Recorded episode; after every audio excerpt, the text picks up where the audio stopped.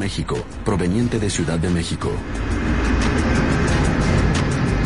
Mientras el vuelo de Aeroméxico ingresa al espacio aéreo de Los Ángeles, también lo hace equivocadamente el avión liviano de Kramer. A las 11.52, algo golpea el avión de Aeroméxico. Que casi inmediatamente cae en picada. Esta fotografía se captó en ese momento. Los pilotos luchan por mantener el control, pero no saben que chocaron con el avión de Kramer. El Aeroméxico perdió el estabilizador horizontal.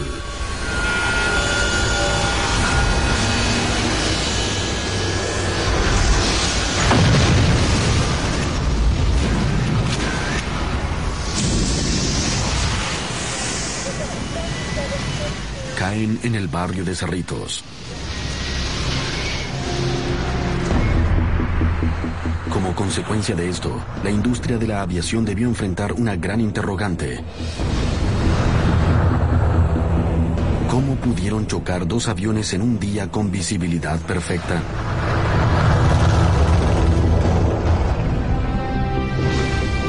Si no se puede confiar en la visibilidad de los pilotos, ¿cómo se pueden evitar las colisiones?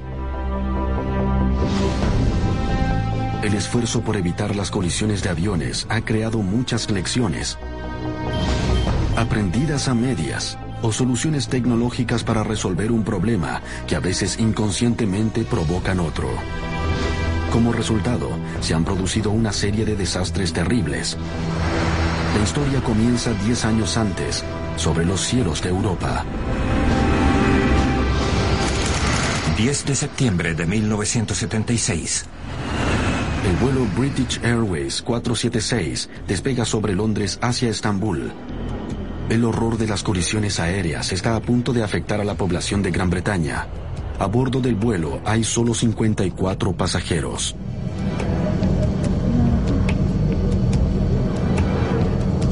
Varias horas después, el avión ingresa al espacio aéreo yugoslavo. Casi al mismo tiempo, volando en dirección opuesta, se acerca un DC-9. Es el vuelo charter 550 de Adria. Transporta a 108 personas de regreso de sus vacaciones a Alemania. Ambos aviones deben comenzar a acatar las órdenes de los controladores de tráfico aéreo de Zagreb casi al mismo tiempo. El cielo sobre esta ciudad croata es uno de los más transitados de Europa. Para evitar colisiones, el espacio aéreo está dividido en tres sectores según la altitud. El sector más bajo es a menos de 25.000 pies. El sector medio va desde los 25.000 a los 31.000 pies. Y el sector más alto es sobre los 31.000 pies. Cada sector es vigilado por un controlador distinto. Es crucial que cuando un avión se mueve de un sector a otro, ambos controladores entienden exactamente qué ocurre. Ese día, mientras los vuelos de British Airways y Adria se acercan, los controladores de Zagreb trabajan al límite. Mladen Hackberger era un controlador del sector de mayor altitud. Él recuerda que el trabajo podía ser muy demandante. Había momentos en que debido al estado de nuestros equipos no podíamos trabajar correctamente. Por el contrario, en el vuelo British Airways todo es tranquilo. Incluso el primer oficial resuelve un crucigrama. ¿Cuál? No sé esta palabra saludable con cinco letras. Mientras el avión se acerca a Zagreb a una altitud de crucero de 33.500 pies, el piloto comunica su posición. 476 a 02. 330, estimando Zagreb a 14. La llamada es captada por Gradimir Tasic, de 28 años, el hombre responsable del sector más alto en ese momento. Está en su tercer turno consecutivo de 12 horas. Bob Trott es un controlador de tráfico aéreo e instructor. Trabajar tres días seguidos, con turnos de 12 horas cada día, sin descanso durante tres horas. Lo hace muy intolerable. Entrando vuelo 678 y saliendo vuelo... Hay múltiples tareas. Escuchas la radio, observas el radar, anotas el progreso de los vuelos o tal vez ingresas datos a las computadoras. Tasich responde a la llamada del British Airways y pasa a otro avión. de una altura de 4.200 pies. Pero casi al mismo tiempo, el Adria 550, que vuela a menor altitud, a 26.000 pies, contacta al controlador a cargo del sector medio, solicitando permiso para ascender. Zagreb, vuelo 550, vuelo nivel 260, solicito ascender. El controlador del sector medio le otorga la autorización y se lo informa a Tasich. Ahora el estrés de Tasich se hace presente. Bajo presión, ha olvidado que otro avión está a punto de ingresar a su espacio aéreo. Repentinamente, el vuelo de Adria aparece en su pantalla. Esto lo toma completamente por sorpresa.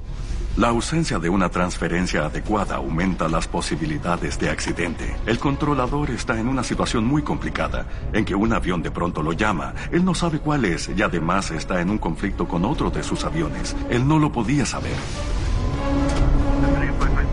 Segundos después, los vuelos de Adria y British Airways se acercan uno al otro a una velocidad superior a los 1.600 kilómetros por hora.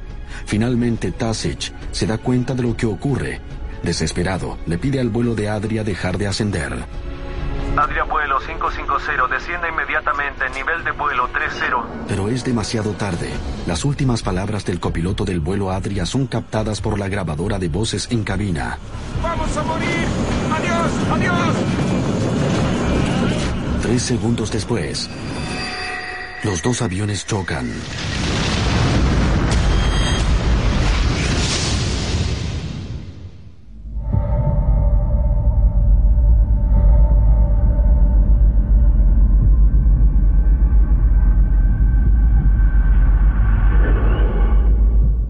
Mladen Hochberger era uno de los controladores de tráfico aéreo ese día.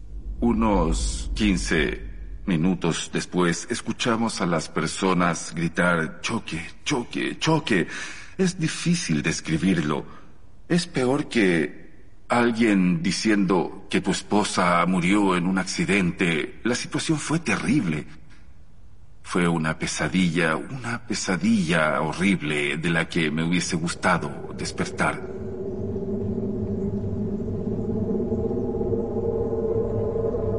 Los restos de ambos aviones caen cerca de la ciudad de Brobovec, 25 kilómetros al noroeste de Zagreb.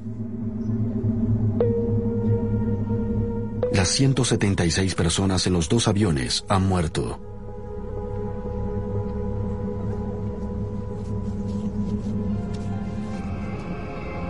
En Croacia, las banderas flamean a media asta arrestan a seis controladores de tráfico aéreo, incluyendo a Hogberger.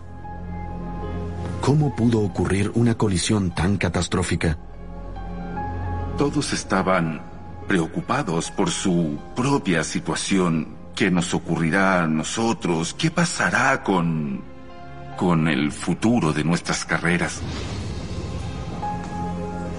Después de dos meses en la cárcel, Hogberger es liberado. Pero el hombre que estaba a cargo de la zona de mayor altitud, Kradimir Tasic, es sentenciado a siete años en la cárcel por los errores que cometió. Pero pronto, una historia más complicada emerge durante la investigación. Es obvio que Tasic tenía una sobrecarga de trabajo y su sentencia es revocada. Las tripulaciones también reciben críticas, el copiloto de British Airways no debió haber estado haciendo un crucigrama en ese momento. Debió estar atento a cualquier problema. Más importante aún, la investigación concluye que las presiones del trabajo deben considerarse y que las jornadas de trabajo de los controladores de tráfico aéreo deben acortarse. En algunas partes, las personas no trabajan por más de una hora y media, e incluso si exceden eso, la premisa general es que no deben trabajar más de dos horas sin un descanso. Vuelo 282, despegue autorizado. El desastre de Zagreb llamó la atención sobre los dos problemas básicos de comunicación que provocan colisiones. Uno es visual. Los pilotos deben estar atentos al tráfico. El otro es verbal. Tasic simplemente no entendió que el controlador del sector medio intentaba informarle que otro avión iría a su sector. Ninguno de estos problemas se resuelve completamente y se repetirán afectando al mundo de la aviación. Como resultado, habrá más colisiones de aviones.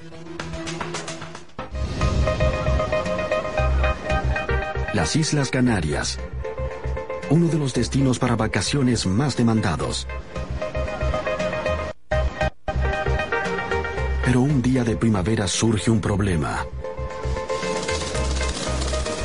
27 de marzo de 1977. El 27 de marzo, el Aeropuerto Internacional de Las Palmas, el principal de la isla, recibe una amenaza de bomba y desvían los aviones al pequeño aeropuerto de los Rodeos, en Tenerife. Uno de esos aviones es el vuelo 4805 de KLM, proveniente de Ámsterdam. Un Jumbo 747 con más de 200 pasajeros a bordo. En su mayoría son familias jóvenes que viajan para sus vacaciones.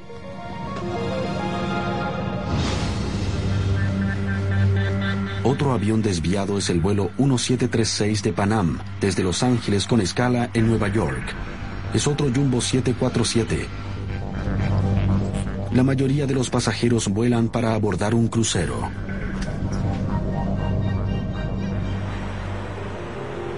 Pero el aeropuerto Los Rodeos no está preparado para el tráfico adicional. Solo hay una pista y una pista de rodaje con varias pistas más pequeñas que unen a las dos.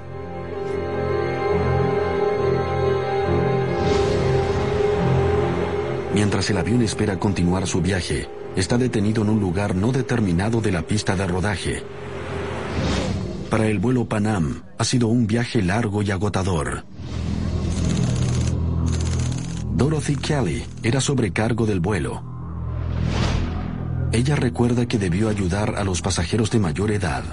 Creo que estuvimos al menos dos horas en la pista. Las personas estaban cansadas, se agrupaban en el pasillo, no nos quedaba mucha comida. Les dimos lo que encontramos para comer y beber. Nos pedían información, pero no había nada disponible.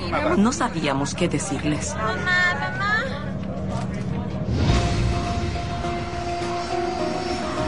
Finalmente, después de tres horas de retraso, se le pide al vuelo de KLM prepararse para el despegue. El capitán del avión es Jacob Van Santen. Le solicitan dirigirse a la pista principal, virar y esperar la autorización para el despegue. Cuatro minutos después, le piden lo mismo al vuelo de Panam.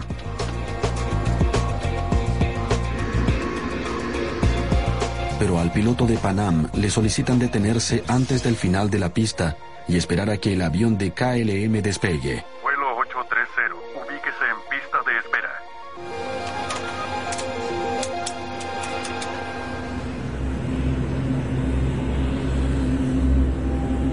De pronto, una densa niebla desciende sobre el aeropuerto.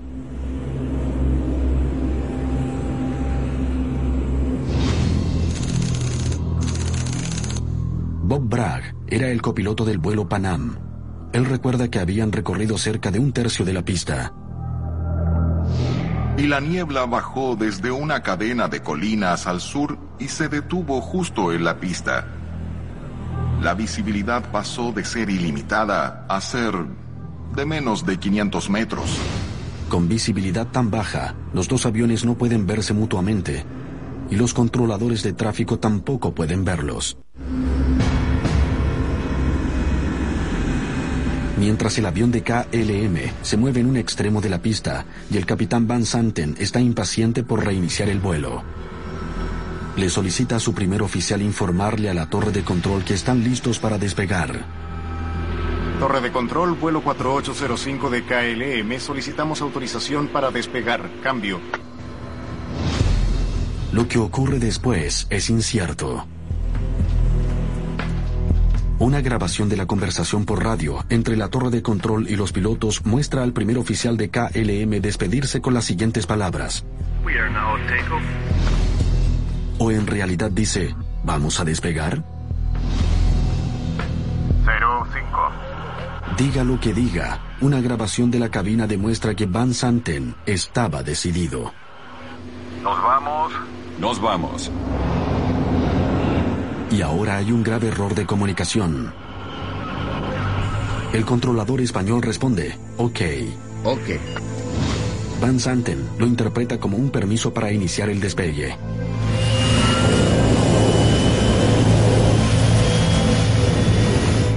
Pero es un malentendido. El controlador de tráfico aéreo inmediatamente agrega, prepárense para el despegue, los llamaré. Esta segunda parte del mensaje se pierde entre la estática de radio y al parecer Van Santen no lo escucha.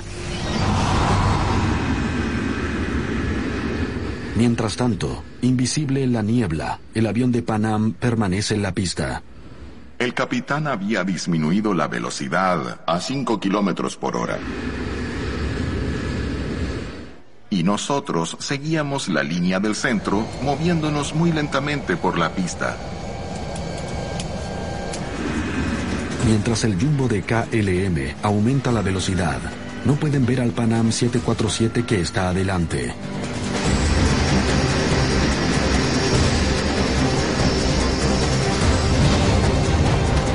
De pronto la tripulación de Panam ve las luces del avión de KLM acercándose. Venían velozmente hacia nosotros por la pista. Y esa fue la única vez en mi vida en que no podía creer lo que estaba sucediendo. La tripulación de Panam acelera al máximo ¡Asciende! ¡Sube! y realiza un ajustado viraje a la izquierda hacia una salida.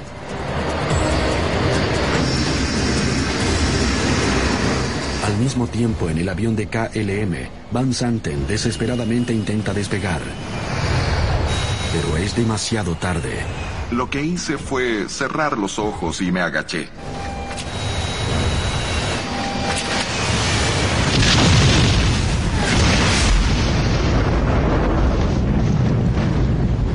De pronto vi cosas volando por todas partes. Pensé, oh, es una bomba. Después todo comenzó a moverse en cámara lenta.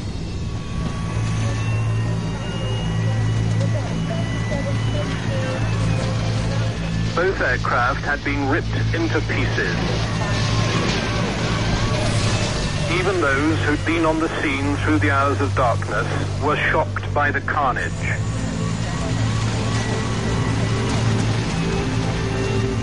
La cifra final de muertos es de 583 personas, la mayor cantidad de fallecidos en la historia de la aviación. The pictures can show this horror. They can't convey the stench of the dead, of the smouldering still of the two aircraft.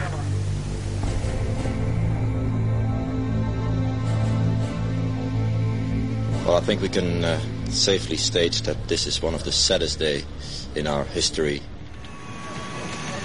Pero increíblemente, 55 personas del avión Panam sobreviven. Entre estas se encuentran Dorothy Kelly y Bob Bragg. En ese momento piensas, ¿por qué yo? Me demoré unos tres días en comprender lo que había ocurrido. Dorothy Kelly sobrevivió con un golpe en un ojo y heridas en su cabeza, pero aún está afectada emocionalmente por lo ocurrido. Ese accidente cambió mi vida. Cualquier cosa le puede ocurrir a cualquiera, sin aviso. Y no importa con quién estés, ni tampoco cuánto dinero tengas, ah, ni qué tan saludable o joven te encuentres, todo puede cambiar de un segundo a otro.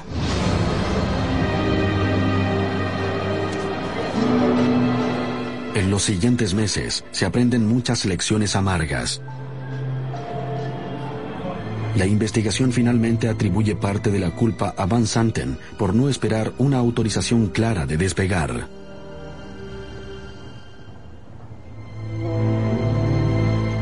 Legado más importante son cambios drásticos al lenguaje usado por los tripulantes y controladores para comunicarse. Panam 183, por favor repita su altura estimada. La capacidad y nivel de comprensión del idioma deben ser óptimos. Diamante 204 Hacienda a nivel 80. No solo en conversaciones comunes, también durante el control de tráfico y particularmente en áreas donde ocurren incidentes que no están dentro de lo común. También hay urgencias por ajustar los términos y expresiones que se usen. El capitán Chris Clark entrena a pilotos de aerolíneas. Varias de las expresiones, como ok y entendido, fueron eliminadas y prohibidas.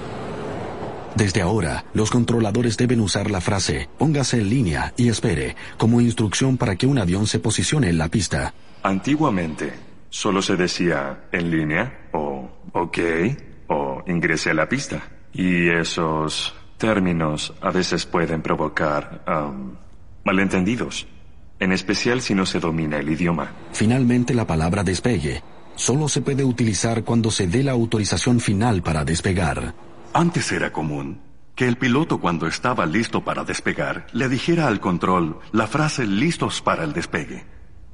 Eso se cambió a la frase que dice listos para la salida, para que la palabra despegue solo la usara la estación en tierra cuando dijeran listos para el despegue. A finales de los años 70, la comunicación verbal entre pilotos y controladores de tráfico aéreo mejoró considerablemente. Pero esto resuelve solo una parte del problema. Otra lección que se aprendió por lo ocurrido en Zagreb y Tenerife es que para evitar colisiones, los pilotos deben estar pendientes unos de otros. Pero es una lección que nunca se aprendió bien. La incapacidad de los pilotos para ver físicamente si hay obstáculos provocó el desastre del aeropuerto de Los Ángeles en agosto de 1986. Las 11.42, el vuelo 498 de Aeroméxico colisiona con un avión pequeño y cae en el barrio de Cerritos. Las 67 personas a bordo de ambos aviones mueren. Cinco casas quedan destruidas y 15 personas en tierra también mueren. Mary Misrock esperaba a su esposo y a sus tres hijos que regresaban de sus vacaciones en México. Esperaba en el terminal internacional. Y esperaba. Y esperaba. Había pasado mucho tiempo y aún no llegaban. Finalmente, le piden que vaya a otra parte del aeropuerto. Cuando entré al ascensor, sabía que el avión se había estrellado. Yo aún no tenía información, no tenía ninguna justificación, solo podía intuirlo. Pensé en muchas cosas malas. No podía creerlo, era irreal.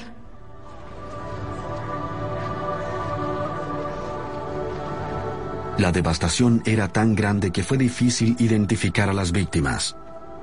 A mi esposo lo identificaron semanas después.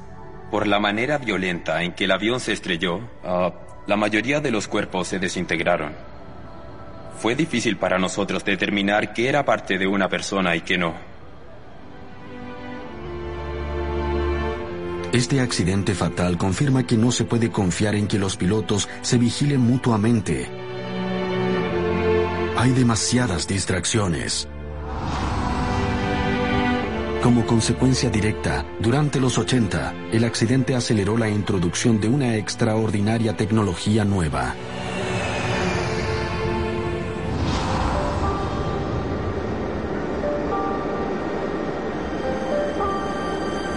Se llama TCAS, Sistema de Alerta de Tráfico y Evasión de Colisión.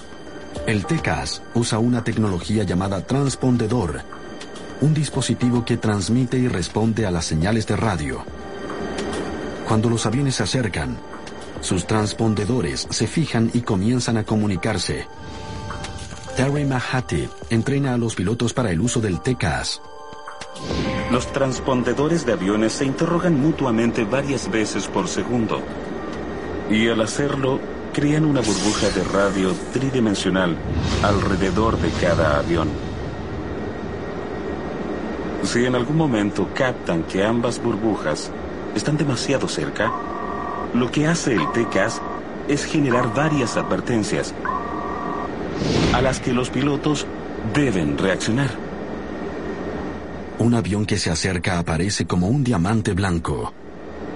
Como pueden ver, tenemos tráfico aquí debajo de nosotros. Asciende tal como lo indica la flecha. Ahora está a 600 pies debajo de nosotros. Las burbujas de radio están demasiado cerca. El diamante blanco cambia a un círculo naranja y el TCAS emite una advertencia. Tráfico, tráfico. Esa es una advertencia de tráfico. 500 pies debajo de nosotros y continúa ascendiendo. Si la situación se vuelve grave, el círculo naranja se convierte en un cuadro rojo y el TECAS le ordena al avión cambiar de rumbo. Hacienda, Muy bien. Ahora es una advertencia clara de que necesito maniobrar el avión para evitar el tráfico. En esta simulación, el TECAS le solicita a un avión ascender y al otro descender. Mantenga velocidad vertical. Mantenga velocidad vertical. El TCAS ha alejado a ambos aviones. Fuera de conflicto. Fuera de conflicto. Fuera de conflicto. Se vuelve a activar el piloto automático. Y las dos burbujas de los aviones ahora están a una distancia segura nuevamente. La tecnología finalmente parece haber resuelto el problema de los pilotos que no pueden verse. Como consecuencia directa de la colisión de Los Ángeles, el TECAS ahora es obligatorio en todos los aviones comerciales que vuelan a la mayoría de los destinos. Pero el sistema TECAS, diseñado para que las colisiones sean casi imposibles, sería parte de una de las peores colisiones de los tiempos modernos. 30 de junio de 2002. Desde Moscú, el vuelo charter Baskirian Airlines despega hacia Barcelona, España. A bordo hay 45 niños de la ciudad rusa de Ufa. Todos los niños han sido escogidos por sus sobresalientes habilidades artísticas, académicas o deportivas. Están entre los más brillantes de Rusia. Artur Kamatov, de 11 años, es un alumno destacado. Sulfat, su orgulloso padre, habló con él poco antes del despegue. Su voz era muy alegre. Estaba feliz. Dijo, papá, estamos abordando el avión, partiremos pronto, todo está bien. Nos dijo que no nos preocupáramos y se despidió diciendo adiós. Lenara Kishmatulin, de 15 años, planeaba ser economista. Lenara era mi hija mayor. Ella estaba muy feliz durante todos los días previos al inicio de su viaje. Le entusiasmaba esta experiencia nueva. A bordo también estaba Svetlana Kaloyev y sus dos hijos, Konstantin y Diana. viajaban para ver a su padre, Vitali, que trabaja en España. Bueno, prácticamente había finalizado mi contrato y mi esposa y yo decidimos reunirnos para descansar y nadar. Esperábamos que los niños terminaran la escuela para así comenzar nuestras deseadas vacaciones.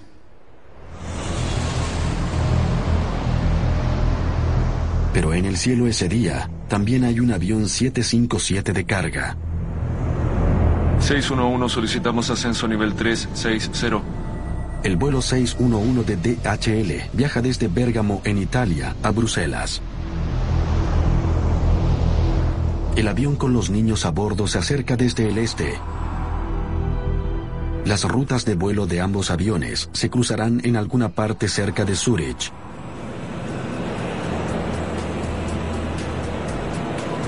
En el control de tráfico aéreo de Zurich, el hombre responsable por su seguridad es Peter Nielsen.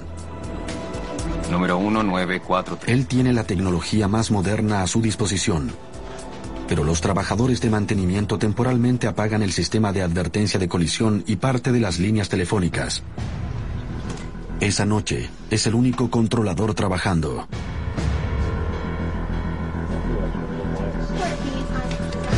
Alrededor de las 9 de la noche, el avión de carga DHL se acerca al espacio aéreo suizo. Su capitán británico le solicita a Nielsen permiso para ascender a 36.000 pies. Solicitamos ascenso nivel 360. Nielsen le da la autorización. Vuelo 611, control Zurich, Hacienda 18, nivel de vuelo 360. Minutos después, llama al vuelo de Bashkirian Airlines, que ya vuela a 36.000 pies. Justo cuando Nielsen recibe la llamada, un tercer avión solicita ayuda. Ahora Nielsen trabaja con tres aviones. Luego llama un cuarto avión.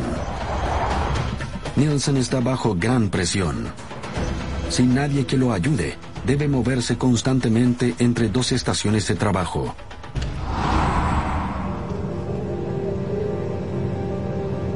Por supuesto, los niños en el avión ruso no tienen idea de esto. Pero mientras se acercan a Zurich, su avión va rumbo a colisionar con el avión de carga DHL.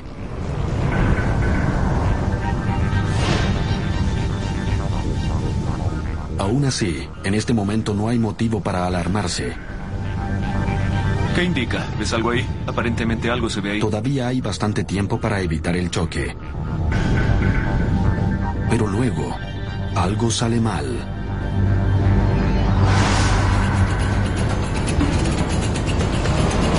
Ambos aviones continúan volando directamente uno hacia el otro. Zurich.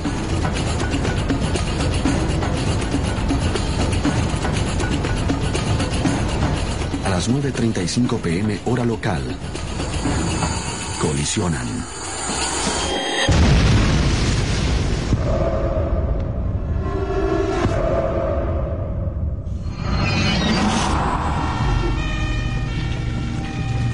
Burning debris litters the fields along the shore of Lake Constance. The wreckage fell towards the ground at a rate of hundreds of miles an hour, slamming into the soil. Just seconds after the two jets collided in midair. Los restos de los aviones quedan esparcidos en un área de casi 7 kilómetros cerca de la frontera entre Suiza y Alemania. Las 71 personas en ambos aviones murieron. Actualmente, en el cementerio de la ciudad rusa de Ufa, hay un monumento a los niños. En parte es musulmán y en parte cristiano.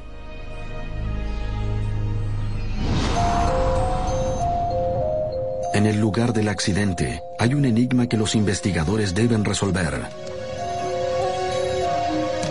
Si cada avión estaba equipado con TECAS, ¿por qué se produjo la colisión? Lentamente desentrañan una historia extraordinaria de malentendidos. Mientras ambos aviones se acercaban en esa trágica noche, los instrumentos TECAS de los aviones se comunicaron por radio. A bordo del avión de Bashkirian, el TECAS le pidió a los rusos ascender. Hacienda, hacienda. Casi al mismo tiempo, el sistema de DHL ordenó descender. Descienda, descienda. El sistema funcionaba correctamente y los aviones debían separarse. Pero repentinamente el controlador de tráfico aéreo de Zurich, Peter Nielsen, trabajando solo y encargado de varios aviones, se dio cuenta de lo que ocurría. Pudo ver en su radar que los dos aviones se acercaban uno al otro. Sin saber que el sistema para evitar colisiones se había activado, le solicitó a los rusos descender, contradiciendo directamente lo que el TECAS había ordenado. Bashkirian 2973, descienda, expedito. La tripulación rusa enfrentó un dilema. ¿Debían obedecer a la máquina y ascender o al controlador y descender? Para los pilotos rusos, según su experiencia, era su deber y su obligación moral seguir el consejo del controlador del tráfico aéreo. Probablemente esta fue la primera vez que debieron enfrentar un conflicto donde su sentido común y su experiencia les indicaba obedecer al controlador aéreo. mientras su avión les pedía hacer lo contrario. El capitán ruso ordenó descender. Mientras tanto, el avión de DHL obedeció al TCAS y también descendió. Los dos aviones vuelan directamente uno hacia el otro.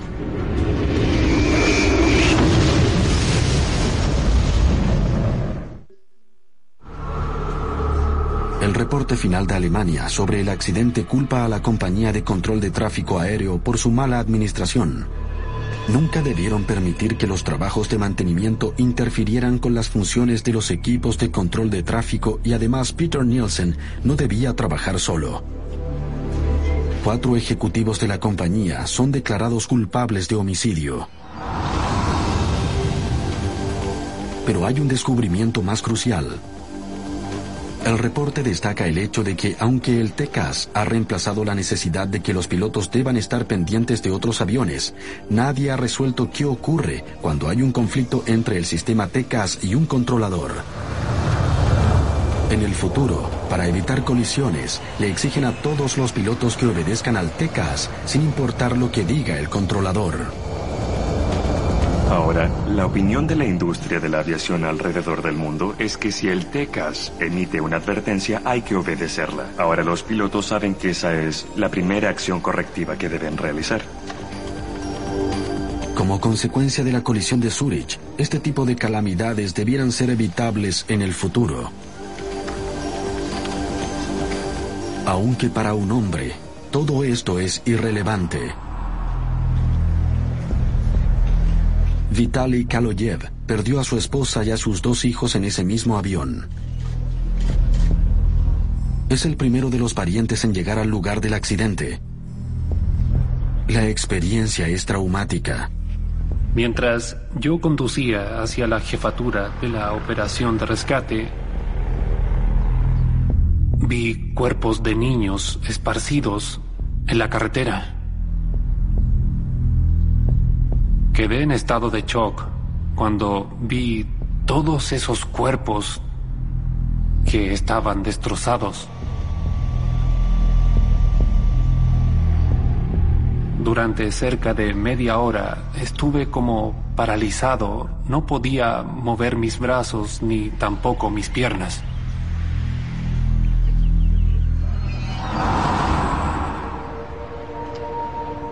De regreso en su ciudad natal de Vladikaskav, el horror se convierte en resentimiento. Él quiere justicia. La compañía suiza de control de tráfico aéreo le ofrece una compensación. Pero Kaloyev no quiere dinero, quiere que alguien se haga responsable por lo ocurrido y quiere una disculpa.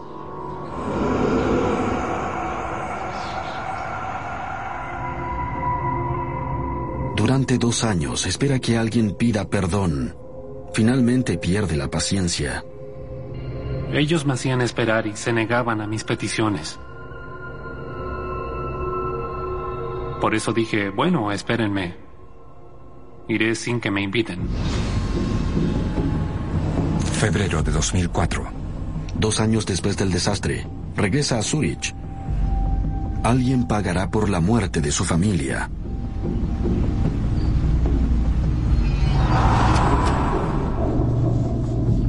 Se hospeda en un hotel cercano a la casa del controlador de tráfico aéreo, Peter Nielsen.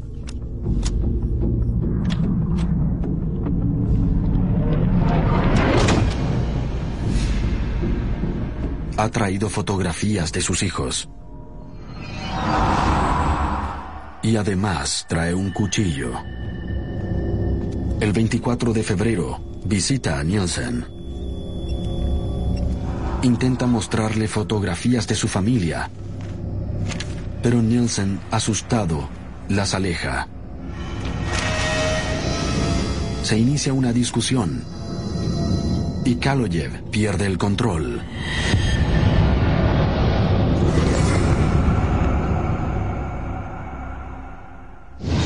Yesterday night at about 6, 6.30, one of our air traffic controller has been killed in his home.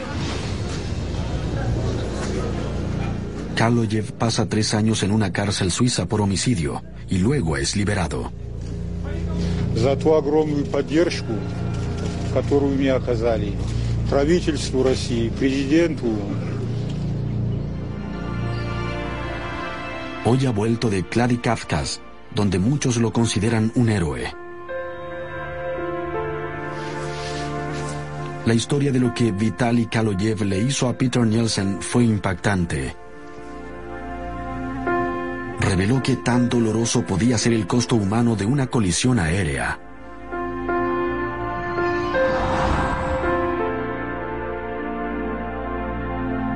Pero de desastres como estos surgen enseñanzas positivas.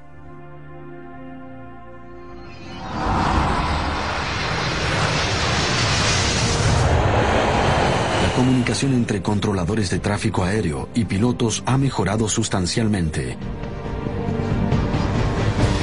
El conjunto de tecnologías más nuevas y eficientes ha logrado que volar sea más seguro que nunca antes. El manejo del tráfico aéreo es mejor y se regula con mayor cuidado. Ahora los riesgos deben ser solo eso, riesgos. Cuando los humanos interactúan con máquinas, siempre se pueden cometer errores. Los esfuerzos para evitar nuevas colisiones en el futuro continúan.